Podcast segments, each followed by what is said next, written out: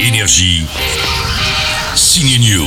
Action Frankie Box, elle a un nom qui claque celle d'une actrice d'Hollywood des années 30. Frankie a beaucoup de talent, elle incarne Lee, une gymnaste anglaise de 14 ans dans le film L'Envolée qui sort demain. Elle est très vraie dans la peau d'une adolescente pleine de doutes, une fille qui ne s'aime pas mais la rencontre avec son demi-frère va la transformer, c'est tendre, c'est à dans L'Envolée.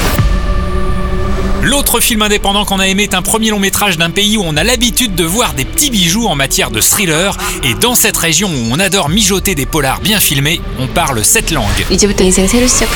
Du coréen, ouais, cette année, la Corée nous a donné Parasite l'Oscar du meilleur film. Demain, vous pourrez découvrir Lucky Strike. Ça commence avec un cadavre découvert sur une plage et on va suivre le destin d'un sac rempli de billets de banque qui bouleverse la vie de plusieurs personnages. Notez-le dans vos sorties ciné, c'est le nom d'un paquet de clopes, Lucky Strike. Je suis Martin Luther Je suis nègre. Malcolm X. Je suis un putain Voilà.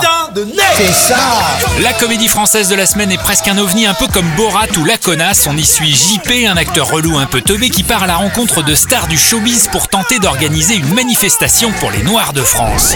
J'ai dit une connerie? Ça tire un peu en longueur cette comédie de John Wax et Jean-Pascal Zadi, mais il y a aussi deux scènes très marquantes avec des people qui jouent leur propre rôle de soprano à Omar Sy en passant par Fabrice Eboué, Ramsey ou Jonathan Cohen. C'est original, ça s'appelle Simplement Noir, à voir comme l'envolée et le Kiss Strike dès mercredi. Aux États-Unis, il y a eu Martin Luther King. En Afrique du Sud, il y a eu Nelson Mandela. Si en France, il n'y a personne. Bon, a- j'y vais Énergie. Signe News.